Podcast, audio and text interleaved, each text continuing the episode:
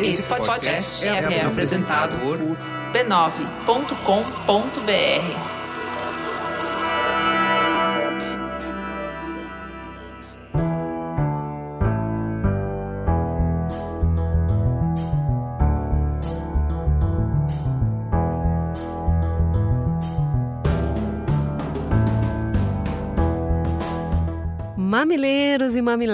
entrem e fiquem à vontade no nosso espaço de diálogo de peito aberto. Eu sou a Cris Bartz. Eu sou a Juva Lauer e esse é o Mamilos, o podcast que sai do raso, articulando conversas onde o debate está interditado.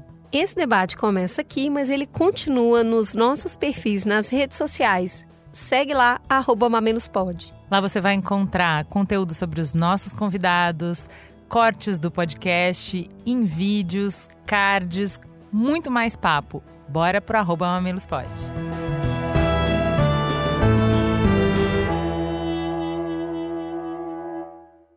Você já abriu a sua plataforma de streaming, de áudio ou de vídeo favorita e se deparou com uma inundação de indicações de conteúdos que contam como crimes reais aconteceram?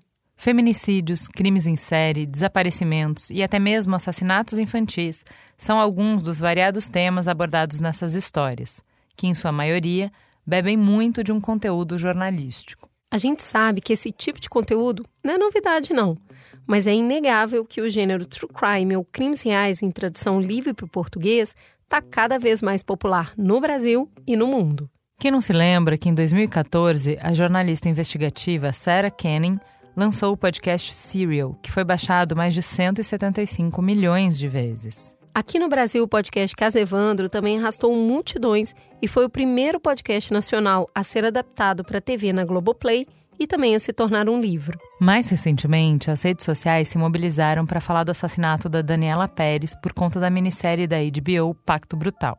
Também gerou muitos comentários a série Dahmer, um canibal americano, na Netflix, que desde a sua estreia já foi vista por mais de 190 milhões de pessoas. Será o que buscamos ao assistir crimes cometidos há anos atrás, enquanto ainda hoje esses mesmos crimes continuam sendo cometidos cotidianamente? Um dado interessante para fazer essa análise é saber que uma pesquisa realizada pela Civic Science aponta que mulheres são quem mais consome podcast de true crime. Enquanto 26% delas são ouvintes, apenas 12% dos homens consomem esses conteúdos. O crescimento dessas produções em diferentes mídias nos levam a questionar: estamos consumindo esses conteúdos para nos sentirmos mais alertas sobre os perigos do mundo ou consumir esses conteúdos nos faz acreditar que o mundo seja mais perigoso? O que será então que existe por trás do fascínio por histórias de crimes reais? Bora descobrir? Vamos juntos!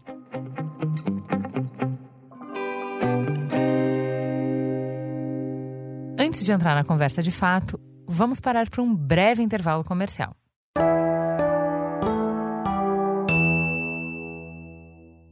Para que o Mamilo seja produzido e oferecido gratuitamente para você, vinculamos mensagens publicitárias em nossos conteúdos. Valorizem marcas que valorizam o diálogo.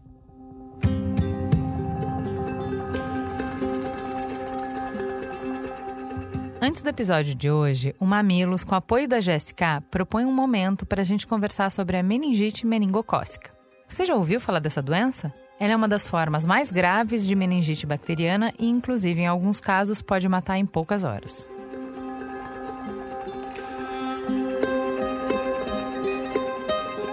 Em três pequenas colunas, a gente vai conhecer a história de pessoas que sobreviveram à doença entender as causas, os sintomas, o tratamento e, claro, a prevenção. Nessa última coluna, vamos conhecer a história do economista, escritor e palestrante Pedro Pimenta. Hoje ele tem 31 anos, mas ele viu sua vida mudar completamente aos 18. O Pedro se sentiu mal, foi levado às pressas para o hospital e ele entrou no centro médico com menos de 1% de chance de sobreviver.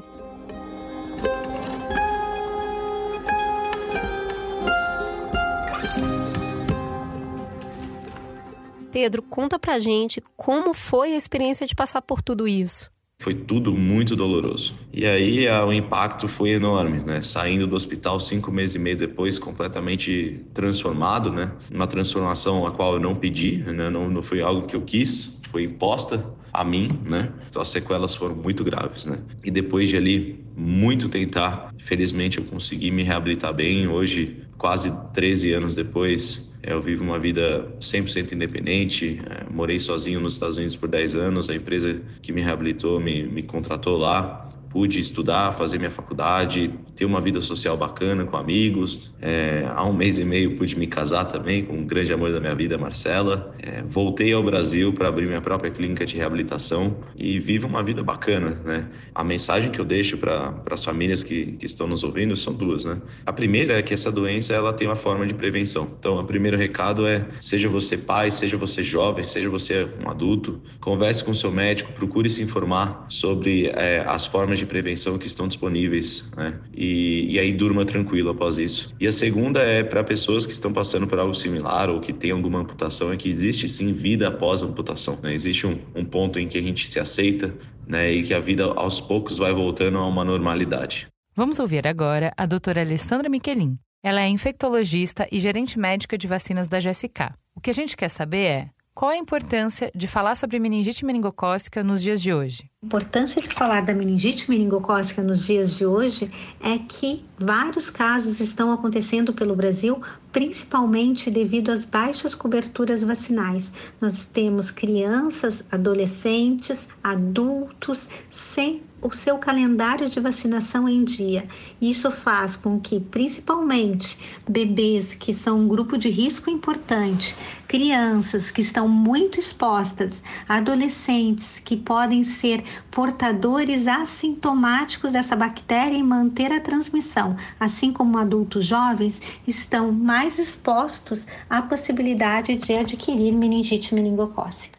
E quais são os desafios para aumentar a cobertura vacinal no Brasil? Nós precisamos de informações adequadas, informações corretas e, sem dúvida, precisamos do auxílio dos médicos para verificarem as carteirinhas dos seus pacientes e nós também, cidadãos brasileiros, de buscar nos nossos médicos as informações corretas e verificar se nós estamos em dia com as nossas vacinas. Que tratamentos a gente tem disponíveis hoje? Hoje em dia nós temos tratamentos com antibióticos para meningite meningocócica, mas nem sempre começar com um tratamento adequado no tempo adequado pode prevenir uma sequela ou mesmo óbito, porque nós não sabemos como cada paciente vai evoluir num quadro grave, como é a doença meningocócica. Então, o mais importante é que é estarmos prevenidos com vacinas. Chegamos ao fim da nossa coluna sobre meningite meningocócica. A gente entendeu que essa doença pode afetar pessoas de qualquer idade e que os sintomas podem ser confundidos com outras doenças. Portanto, fiquem atentos aos sinais do seu corpo e mantenham atualizadas a carteirinha de vacinação. Consulte o seu profissional de saúde para obter mais informações. Até a próxima!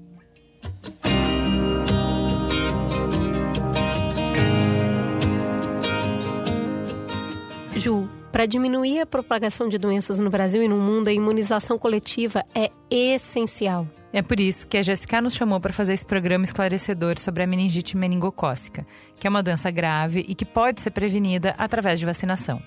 De 2019 a 2022, foram mais de mil casos dessa doença aqui no Brasil. Pois é, a meningite é uma doença séria que pode deixar sequelas para a vida toda ou até mesmo causar a morte em até 24 horas.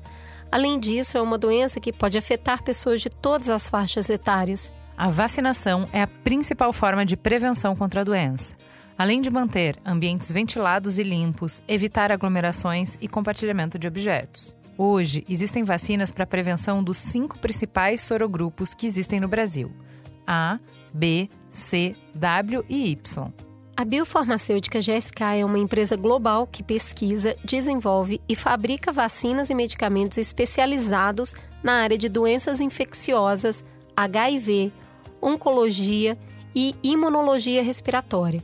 Tem como propósito unir ciência, tecnologia e talento para vencer as doenças e impactar a saúde global. Informação e prevenção são sempre as melhores alternativas para um futuro com menos doença, né, Cris? É isso aí. Converse com seu médico sobre as formas de prevenção contra meningite e acesse www.juntoscontrameningite.com.br.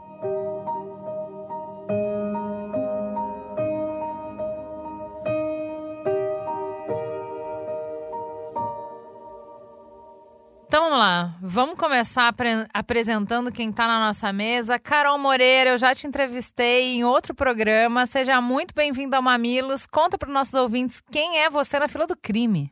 Oi, gente, tudo bem? Eu sou a Carol, eu tenho um podcast de crimes reais, que é o Modus Operandi, junto com a minha parceira Mabê. Eu também tenho um canal no YouTube, onde eu falo de filmes, séries, falo bastante de entretenimento, faço entrevistas, sou apresentadora faço muitas coisas. mas acho que eu estou aqui por causa do modus operandi. O nosso podcast conta a cada episódio uma história diferente de um crime real, né? Então, às vezes, é alguma história de serial killer, às vezes é alguma história é, de um homicídio, ou às vezes não só homicídio, né? A gente conta diversos tipos de crimes e, e acontecimentos nesse sentido. Por exemplo, a gente já contou também o caso do Holocausto Brasileiro sei lá, o massacre do Carandiru, a gente conta casos brasileiros, casos gringos, e cada episódio é uma história, não é aqueles que é uma, uma história só, né? Tipo Altamira. Não. Nossa, toda semana tem uma historinha diferente. Muito bem. Com a gente também, Paula Feb. Seja muito bem-vinda. Quem é você na fila do crime? Obrigada. Bom, eu sou a sádica. sou, sou escritora, psicanalista, roteirista, além de mestrando em psicologia criminal. Eu tenho sete livros publicados de ficção com personagens perversos e psicóticos. Meu livro mais recente é o Vantagens que Encontrei na Morte do Meu Pai, publicado pela Dark Side Books ano passado. E eu também apresento o Profiling Podcast, onde eu traço o perfil psicológico dos maiores criminosos. Então é isso, né? Dizem que o que eu faço de melhor é perturbar a cabeça dos meus leitores. Então eu sou sádica, eles são masoquistas e dá tudo certo. Bom demais. Completando a nossa mesa, Wellington Lopes, seja muito bem-vindo. Quem é você na fila do pão? Eu sou Wellington Lopes, sou sociólogo e faço, trabalho para o Instituto de Referência Negra Peregum, que é uma ONG do movimento negro aqui em São Paulo, e também atuo como coordenador do núcleo de 11 de agosto de Educação, Cultura e Direitos Humanos da Uneapa Brasil e tenho feito pesquisas eh, e trabalhos voltados para a violência urbana, eh, pensando nacionalismo e outras formas de manifestação da violência né, nos espaços urbanos. Tá certo, a gente está com um time de primeira aqui. Eu já queria começar lançando a pergunta é, o que, que é, afinal, true crime e como nasceu esse gênero, quais são as suas características. Paulo, você consegue trazer um cenário para a gente, você que está imersa em escrever e falar tanto sobre isso? É, bom, o true crime surgiu a partir do crime, né? Então, não é sempre que um gênero surge a partir de algo que acontece assim na, na sociedade desse jeito tão gráfico, né? E, e também surgiu, acredito eu, pelo fascínio que as pessoas têm por tentar entender a mente desses criminosos, os crimes, a motivação e tudo que está em volta de tudo isso. O Wellington, toda vez que começa é, essa conversa e ela sempre parte desse lugar, desse fascínio, né? As pessoas querem tentar entender e fantasia-se muito em cima de motivações ou por que, a, a, de onde surgiu é, a motivação para uma pessoa realizar esse crime. Eu queria te perguntar, como um olhar sociológico, é, como que isso se desenvolve? Isso sempre existiu? A gente está vendo um boom disso agora? Ou não? A, o true crime, a ideia de, é, de investigar, de entrar, de detalhar, de, de trazer minúcias de um crime já faz parte da cultura da sociedade há muito tempo? Bom, a gente tem que partir do princípio, né? Antes do crime, a gente tem a ideia de violência. Então, primeiro, é dizer que a violência ela aparece na sociedade de diversas formas é, durante a história. Isso significa que ela teve e tem um uso com manifestações sociais com formas e conteúdos muito singulares, né? É, mas também que é um fato social no sentido de que ela é um acontecimento que pode condicionar ações e o modo de agir individual ou de um grupo diante da manifestação da violência em determinado período e contexto da sociedade em que a violência acontece e se manifesta. Por exemplo, a escravidão. Você eh, colocar alguém para ser punido no tronco. Essa violência era uma violência legal.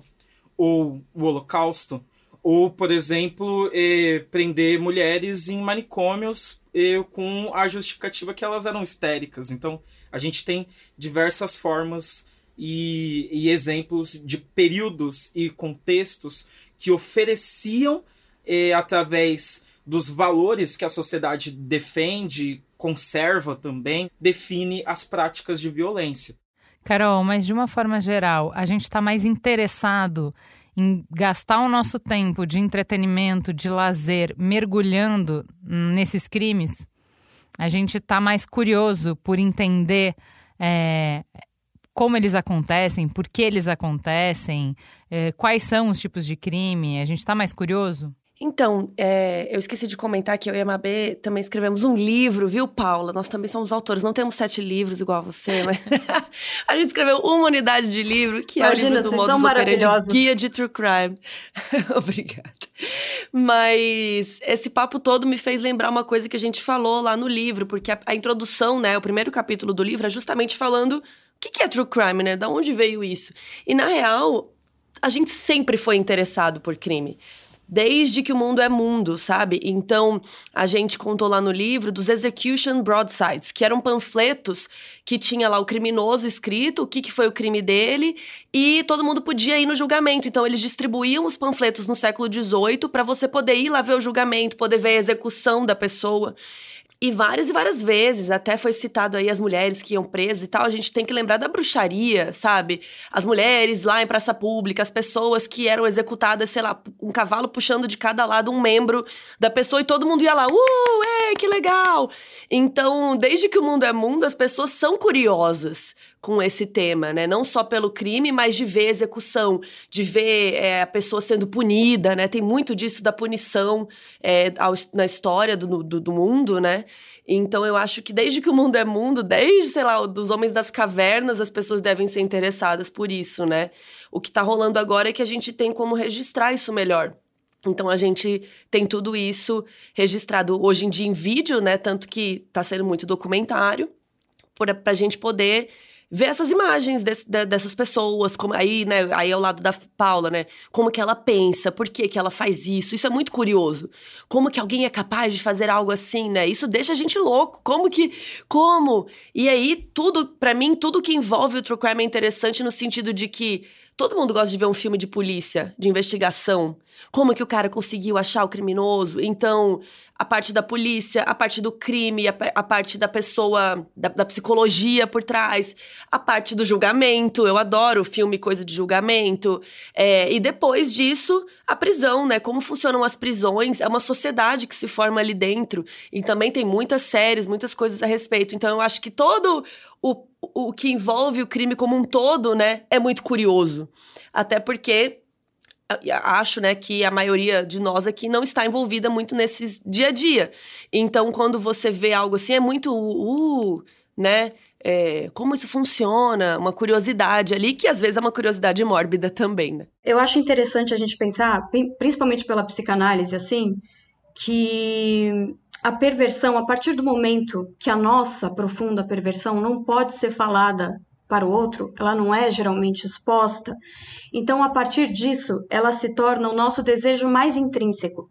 E a gente costuma falar que ou achar que o mal é sempre o outro, né? Que isso não está dentro da gente. Então, com a, com, quando a gente não fala da psicanálise, das divisões, né, neurose, psicose e perversão, mas a gente fala da perversão como algo comum a todos, a gente chega nesse, nesse lado que talvez a gente consumindo esse tipo de conteúdo, a gente consiga, num lugar seguro, acessar algumas coisas que estão lá muito dentro da gente que a gente não pode expor. Também acredito que tem a questão das, das mulheres, principalmente, consumirem esse tipo de conteúdo para se proteger de alguma forma, mas acho que vai mais a fundo, sabe? Eu acho que vai mais desse lado perverso ou esse lado, esses impulsos que a gente tem que o nosso superego tampa, né, de alguma forma.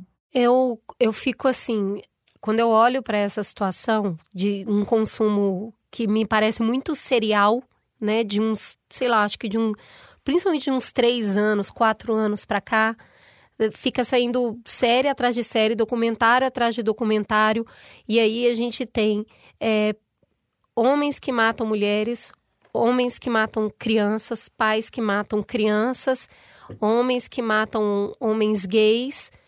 E, e eu fico me perguntando o quanto, quanto mais a gente é exposto a isto, mais isso fica banal, mais isso fica comum. Então, assim, mas já matou, né? Já passou. E aí tem um escrutínio em cima do corpo, em cima do sangue, em cima do acontecimento, em volta da dor das pessoas que perderam. E, e aí eu fico me perguntando se isso realmente alimenta muito mais esse processo de julgar o outro hum, e colocar essa banalização da violência para campo eu tô vendo toda hora, toda hora. E aí, quanto mais eu vejo, parece que mais existe. Quanto mais existe, eu mais registro. E aí eu acho que eu perco um pouco do que é causa e o que é consequência, não? Desensibiliza, eu acho, um pouco. É que eu acho que não porque a gente está falando sobre um assunto quer dizer que a gente compactua com ele. Não é porque eu estou expondo uma questão que talvez até faça algumas pessoas mais conscientes em relação a isso, né? Poderem se proteger de alguma maneira. É, não que a gente possa evitar totalmente, mas de repente deixar alguém um pouco mais ligado em relação a essas coisas, dizer, olha, isso pode acontecer, é, porque não falar sobre isso não vai esconder o problema, né? Não vai, isso só vai impedir que as pessoas sejam alertadas sobre ele. Mas a gente está falando de crimes tão diferentes, por motivações tão Sim. diferentes, de lógicas tão diferentes, que eu não sei se tem qualquer tipo de alerta de proteção que não seja paranoico. Eu acho que talvez eu não tenha trazido os crimes reais do ponto de vista especificamente do crime, mais da violência, porque crime e violência não são sinônimos, são coisas diferentes. Então a violência ela está presente em toda a história da humanidade, está presente em todas as espécies. A violência é um aspecto é, da sobrevivência, faz parte. Mas quando ela aparece de formas distintas, motivadas por razões culturais, ela aparece enquanto um aspecto ritualístico. Então, eh, o que eu quero dizer com isso? Que as pessoas elas esperam que a violência aconteça de algum modo. Quando, por exemplo, a sociologia vai olhar para esse problema do século XIX para o século XX, principalmente com Durkheim, ele vai olhar para os crimes e para a violência, para o suicídio também, por exemplo, de uma forma a dizer que ela é uma anomia social, ela é uma anomalia. E aí isso faz a gente olhar para o indivíduo que comete um ato criminoso como alguém fora de um contexto de organização da normalidade. Então, quando a gente vê um crescimento da produção desse tipo de conteúdo e a gente começa a ver esse conteúdo de maneira mais banal e se acostuma com ele, não é porque ele é anômalo e agora ele está sendo visto como normal. Ele sempre foi normal. Sempre aconteceu. Principalmente do ponto de vista que eu acho que é fundamental a gente sempre olhar, que eu acho que é o ponto de vista da repetição do padrão de vítimas. Porque eles sinalizam pra gente quais são os problemas e a mentalidade social de determinada sociedade. Então, tipo, a gente vai ver que as principais vítimas sempre são mulheres, negros e negras, crianças, pessoas idosas, pessoas LGBTQIAP+. Então, por que cometer crimes contra essas pessoas passa um ar de tolerância da violência que essas pessoas podem sofrer? Então, mas aí quando a gente, se a gente vai pensar eu acho interessante trazer, é, Carol, é, que o, a forma de consumo. A gente está consumindo para quem, em que momentos? E é bem interessante a gente se pergunta para as pessoas e tal.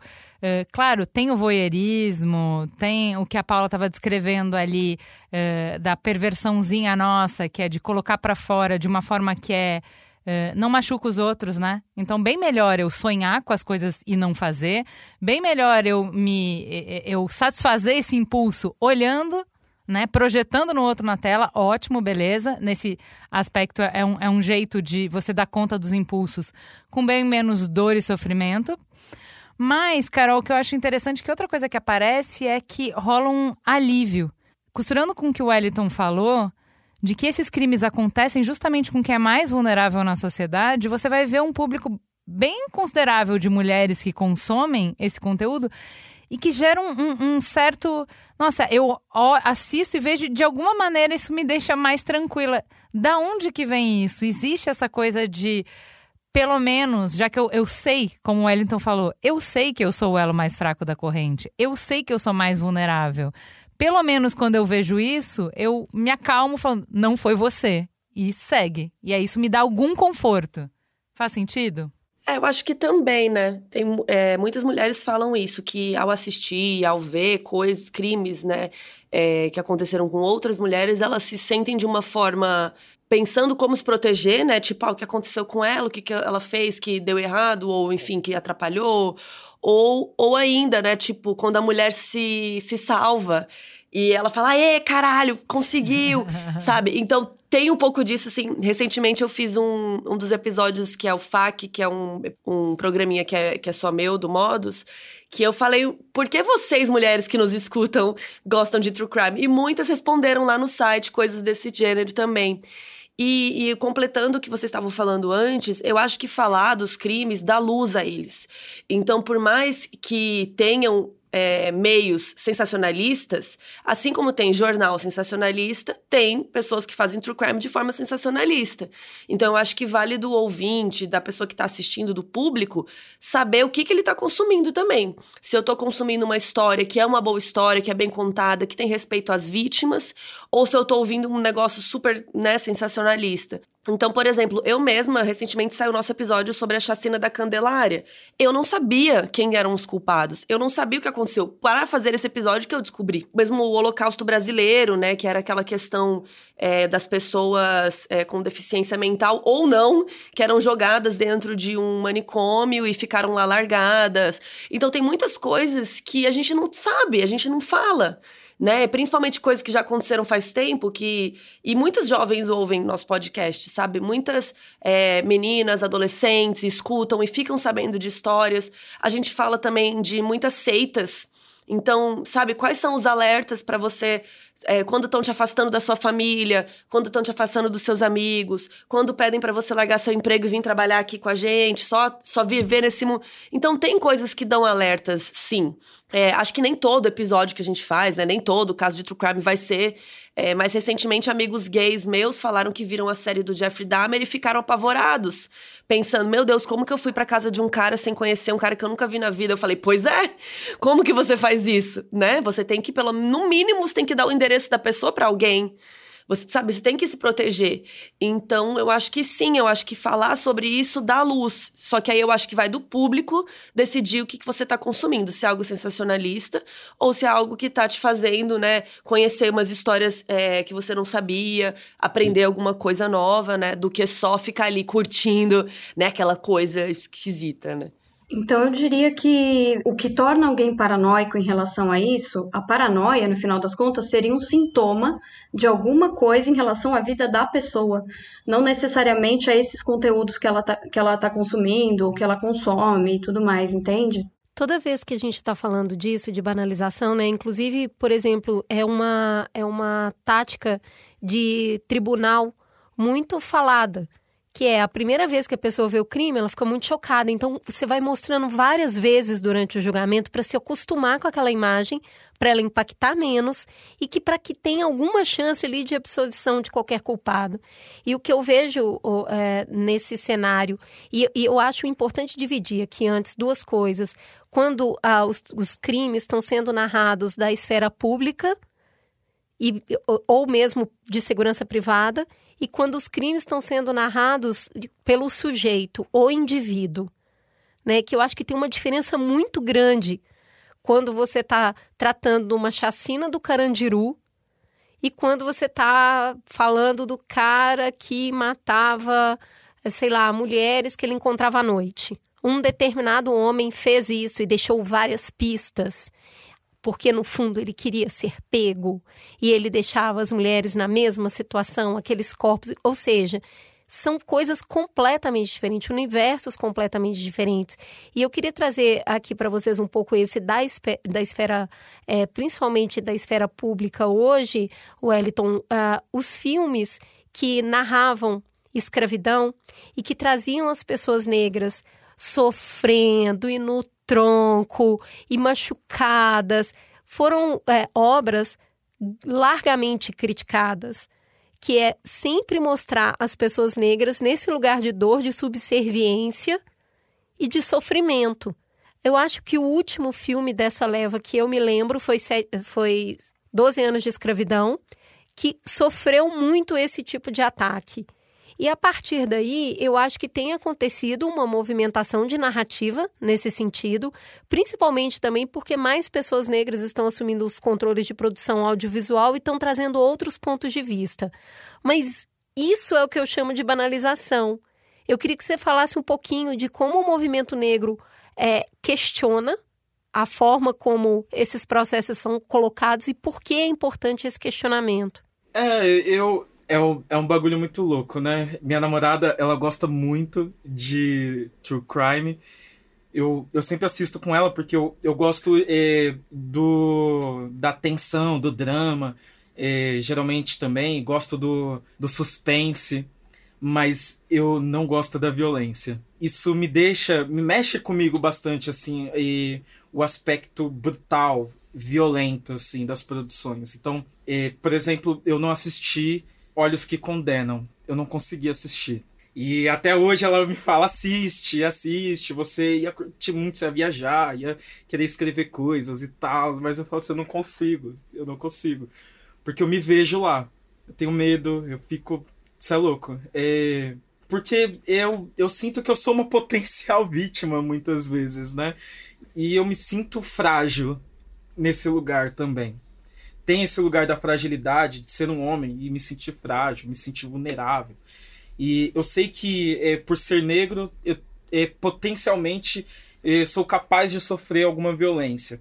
E aí, até para trazer para narrativa de primeira pessoa mesmo também, né? Porque eu lembro que o que me trouxe para esse universo das ciências humanas, movimentos sociais, movimento negro, etc., foi a experiência de violência brutal de, do assassinato de quatro amigos meus eh, numa chacina em que mataram 27 pessoas numa noite, em 2012. E mataram em resposta eh, ao, ao assassinato de um policial eh, duas semanas, uma semana antes, em Ferraz de Vasconcelos. E naquela noite foi. Eu, eu sempre falo isso dentro do movimento negro, porque eu, isso, porque eu fui pro movimento negro e é, é muito foda porque eu não, nunca esqueci é, da minha mãe me ligando é, 8 horas da noite, pedindo desesperada: chama seu irmão, chama seu irmão, chama seu irmão, tô sentindo que vai acontecer alguma coisa, vai acontecer alguma coisa, vai acontecer alguma coisa. E então, é, o que me pega dessas narrativas, talvez, é que e aí justamente no borrão entre a, a ficção e a realidade sempre tem um aspecto moral que tenta buscar eh, as justificativas dos acontecimentos, tanto no que busca a animalização de quem pratica os crimes. Ainda assim, esse tipo de crime, como a Carol trouxe, do, a chacina do Carandiru, da Candelária, e essa chacina também, né, e outras chacinas e outras formas de violência são formas que têm tolerância social. As pessoas querem que isso aconteça. Olha as milícias no Rio de Janeiro, as chacinas de diversos corpos sendo empilhados em caçamba. É, é desumanizador, mas as pessoas, de algum modo, como a Carol também trouxe é, pra gente, dizer que as pessoas se espelham nesse lugar porque a sociedade é desigual. E essa desigualdade da sociedade cria como espelho é, práticas violentas como rituais, novamente, como rituais de humanização, de equalização social. Você precisa exterminar determinados grupos, determinadas existências, para garantir a conservação de alguma forma de poder. E geralmente, os agressores ocupam o lugar de poder, mas isso é resultado de uma sociedade violenta que ainda não consegue rever os padrões de violência e de repetição da violência, entender que se a violência existe é porque ela repete seus padrões institucionalmente nas instituições da família, da escola, nas instituições privadas e nas instituições do Estado. Eu estava pensando aqui é, com a fala do Wellington sobre o lado da mulher nisso, né? Do abuso que que, que a gente passa, assim. E aí, como ele falou da história dele, tô me sentindo confortável também para falar um pouco da minha. Meu livro Vantagens que Encontrei na Morte do Meu Pai fala exatamente sobre essa questão de você de repente passar por um abuso e viver o que ficou daquele abuso, porque nem sempre aquilo vai embora, né? Aquilo fica, aquilo perdura. E eu acho que estudar os criminosos, tentar entender um pouco. Criminosos não, eu realmente não acho que eu vou chamar de criminosos, até pelo que o Wellington está dizendo, mas assim, esses assassinos, os estupradores. Eu acho que uma mulher, quando a gente começa a entender alguns dos mecanismos dos homens, né, alguns dos mecanismos de abusos, isso faz com que a gente se proteja um pouco, sim.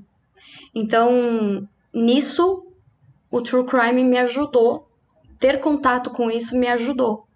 Porque eu pude chegar no ponto de depois que eu estava escrevendo sobre ele, depois que eu estava estudando isso, de chegar à conclusão de que meu pai tinha sido abusivo comigo porque eu não sabia.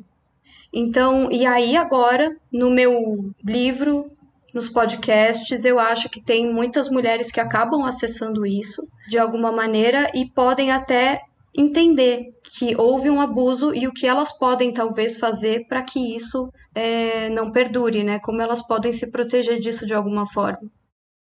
É, mas eu acho que isso é. E um pouco disso que a Paula e o Wellington, aliás, sinto muito por vocês, pelo que vocês passaram. Justamente um, um, ponto super interessante: por que, que homens não gostam de ouvir tanto true crime? Se você perguntar por aí, assim, tipo, ah, você já você ouviu algum podcast de true crime? Ah, você viu o documentário não sei do quê? Você viu a série do Jeffrey Dahmer? A maioria dos meus amigos homens não assiste, não escuta meu podcast. Porque eu acho que talvez seja. Vou citar aqui o Thiago York. Sabe aquela coisa assim, ah, desculpa ser homem, desculpa que eu, né? Então aquela coisa meio que, putz, eu acho que isso escancara para os homens, às vezes, o quanto muitos homens são lixo, né? Muitos homens são horríveis. E aqui no nosso caso, né, criminosos, assassinos, estupradores e por aí vai. Então, eu acho que esse ponto é até interessante por isso, assim. Eu acho que muito provavelmente homens não gostam de, de, de ver esse espelho, né? De, de falar, putz, é, que, mas que os outros bem, homens estão fazendo isso. Mas eu não sou assim, é, né? Nem todo é, homem. Nem todo homem, cara. Eu já ia dizer. Eu acho que nem. É, existe o, o, o, escudo que ele já tá bem usado, tá bem articulado. Mas você tinha falado uma coisa interessante, que é a diferença é se é sensacionalista ou não. E eu queria explorar um pouco essa diferença, né? Se a gente vai colocar uma linha na areia dos pontos positivos e dos pontos negativos, porque acho que nenhuma coisa é completamente boa e nem qualquer coisa é completamente má, são ferramentas, a gente usa com parcimônia, a gente usa com moderação, a gente usa com crítica. Qual é essa risca na areia que você falou de sensacionalismo? Porque outra crítica muito comum a true crime é o fato da gente criar o superstar, né? O criminoso superstar. De um lado, é você dá incentivo para crime na, na cabeça de quem não tem nenhuma chance na sociedade, o, o, o rejeitado com mania de grandeza, que vê nesse caminho, quanto mais ele vê, mais ele vê que essa é a única chance que está disponível para ele, então essa espetacularização acaba sendo um incentivo. Ou por outro lado, se eu justifico tudo como, olha, é uma pessoa louca, uma pessoa quebrada, não há o que se perguntar, não há o que se questionar sobre isso. A Hannah Arendt fala, né, sobre Auschwitz, é, que durante o julgamento do Eichmann, as pessoas estavam querendo animalizar ele, como se ele fosse um psicopata, é, como se só um doente mental pudesse fazer isso. E, e esse, esse, essa abordagem que desumaniza o criminoso é, faz você é, não poder questionar a sociedade que permitiu isso, as pessoas que, que colaboraram para chegar até aí. É, é disso que você está falando? É, o que, que você está falando quando você fala de sensacionalismo? Isso. Mas é exatamente isso, porque acho que na grande maioria dos nossos episódios, não vou falar todos, né? Mas no meu podcast, no que eu faço com a Mabê, o que a gente quer fazer é justamente isso. É mostrar que o criminoso é qualquer pessoa. Ele não é um animal, ele não é um cara mascarado que vem no meio da noite. Às vezes ele é seu pai, às vezes ele é seu amigo. Às vezes, sim, ele pode ser um desconhecido, mas ele é um cara que vai pra igreja muitas vezes, que ele tem família, sabe? Então, a gente conta isso justamente para mostrar que são pessoas. E que muitas vezes eles são é, imputáveis, né? Eles não são, tipo, do, pessoas né, com transtornos mentais é, com questões. Até o Jeffrey Dahmer, ele não foi considerado com transtorno mental, né, o canibal. No, no, próprio episódio do Jeffrey Dahmer, a gente fala, né, várias vezes. Ele estava num bairro de muitas pessoas vulneráveis, pessoas pobres, muitas pessoas negras. E por que, que a polícia não deixou isso acontecer, sabe? Então é isso. O que a gente faz no nosso podcast é sempre questionar a sociedade, sempre questionar onde está errado, o que, que, o que, que aconteceu aqui que ninguém percebeu que estava acontecendo. É, tem um caso lá de um professor que toda vez é, eles, ao invés de demitir denunciar o professor que estava cometendo coisas estranhas com as crianças, eles iam lá e pediam para ele se retirar.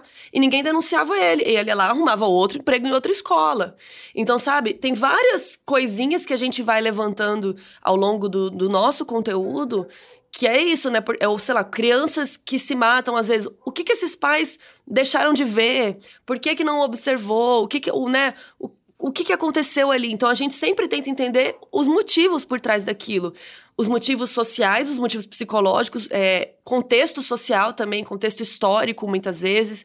Às vezes a gente conta histórias de 1800 e bolinha, que é isso, tipo, ah, naquela época eu não tinha nem identidade, como que eu vou saber de quem é essa casa, de quem é, esse... sabe? É, as, as mulheres iam viajar, tipo, ah, vou para Chicago. Aí ia pra Chicago, ficava três meses sem mandar carta, morreu. Não sei o que aconteceu, a, a família não sabia.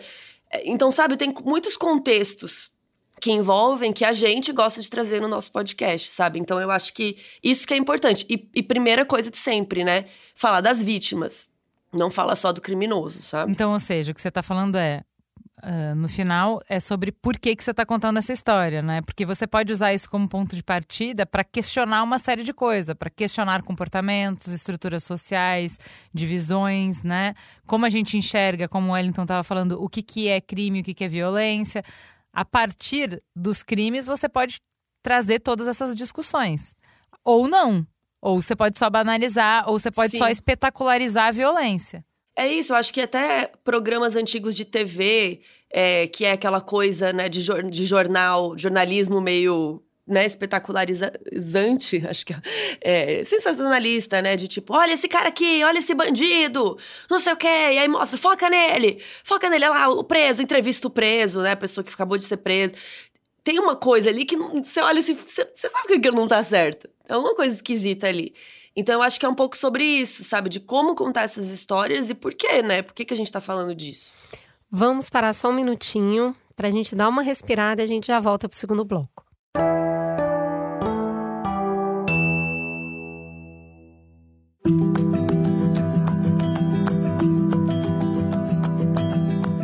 Em setembro desse ano, o Instituto Socioambiental, o ISA, lançou a série Casa Floresta em formato de podcast.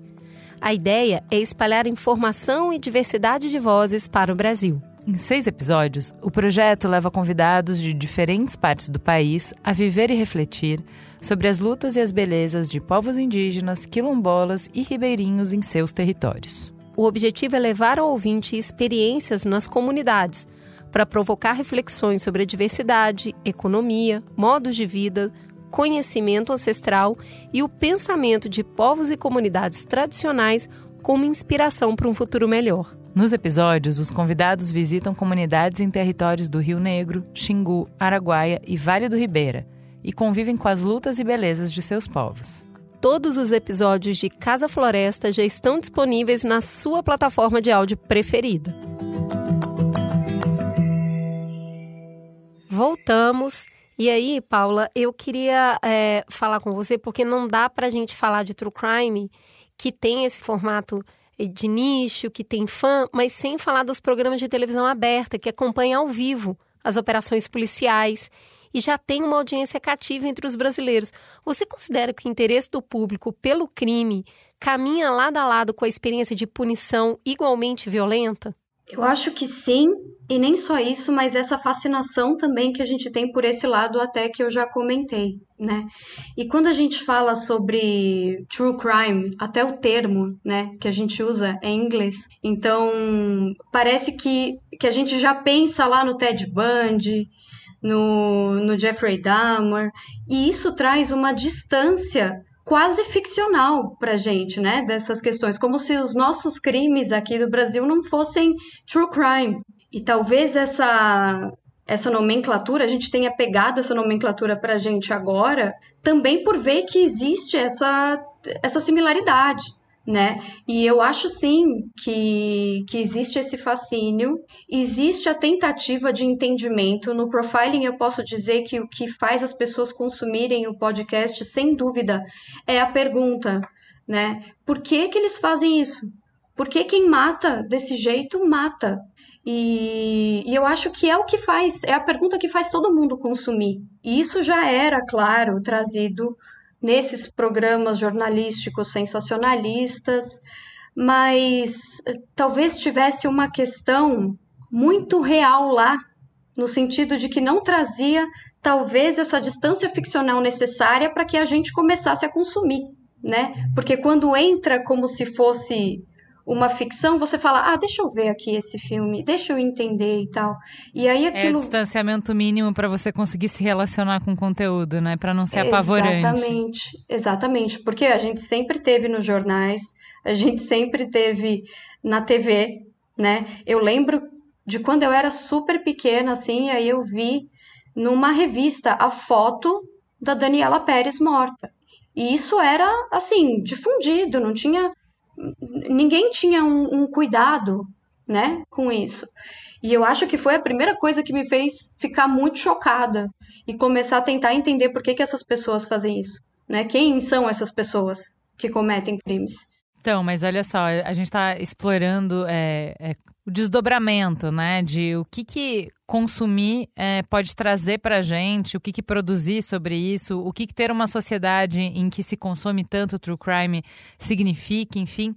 É, tem um, ponto que a gente ainda não falou, que é se é, o fato de várias pessoas ao mesmo tempo estarem assistindo, porque não é existe um elemento que, mesmo que seja baseado em fatos reais, existe uma característica de um jeito de trabalhar de ficção, como você falou, Paula, no sentido de não é jornalismo.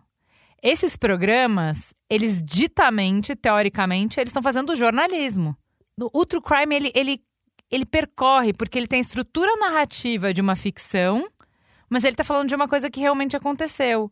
E é diferente. Ele fala de um fato real, atual, muitas vezes, com consequências, uh, sem usar a linguagem jornalística. Acho que, que tem um nó aí interessante da gente é, trabalhar. Porque, como o Wellington falou, existe uma intenção.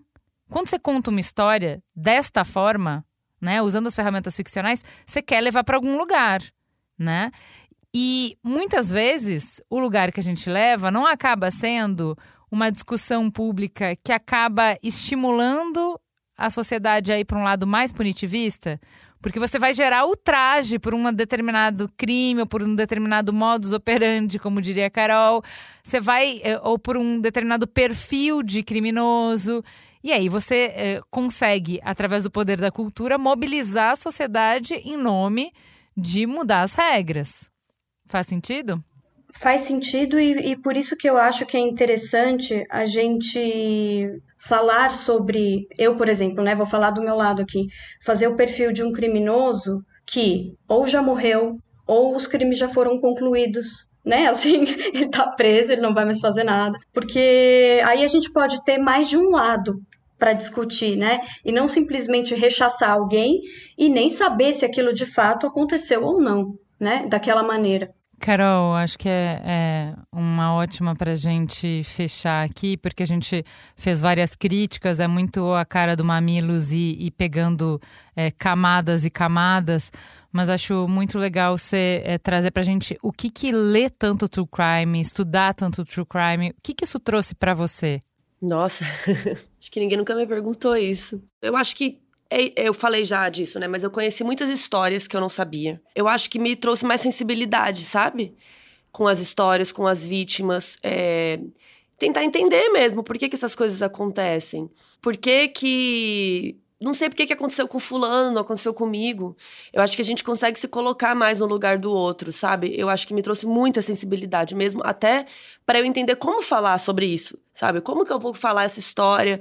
E às vezes eu olho e falo, hum, isso aqui não tá legal o jeito que a gente tá falando. Vamos reformular? Vamos pensar?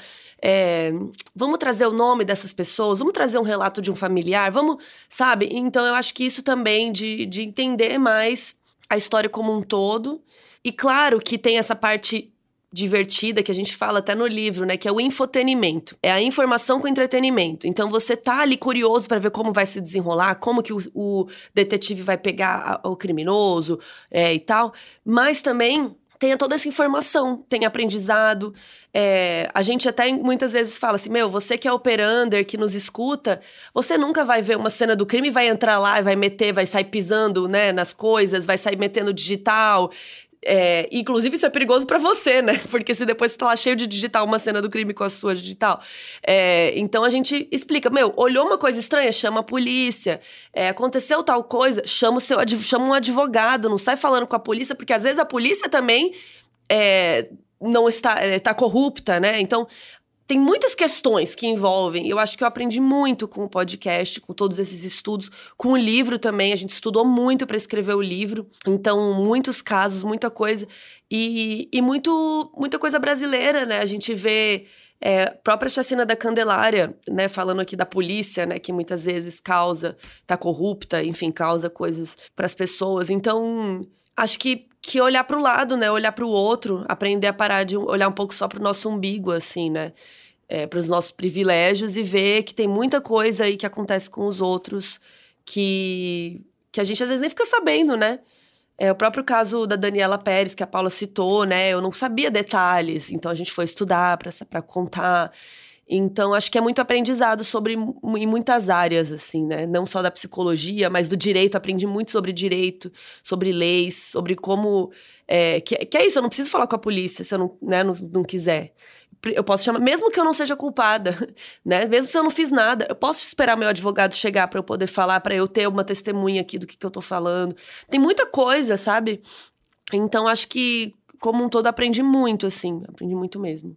Bom, é, eu queria deixar aqui uma do, dos aprendizados, né, de como as informações que vocês trouxeram me tocaram, é, eu acho que ter tanto true crime agora é um sinônimo do momento que a gente está vivendo de esgarçamento social no mundo inteiro.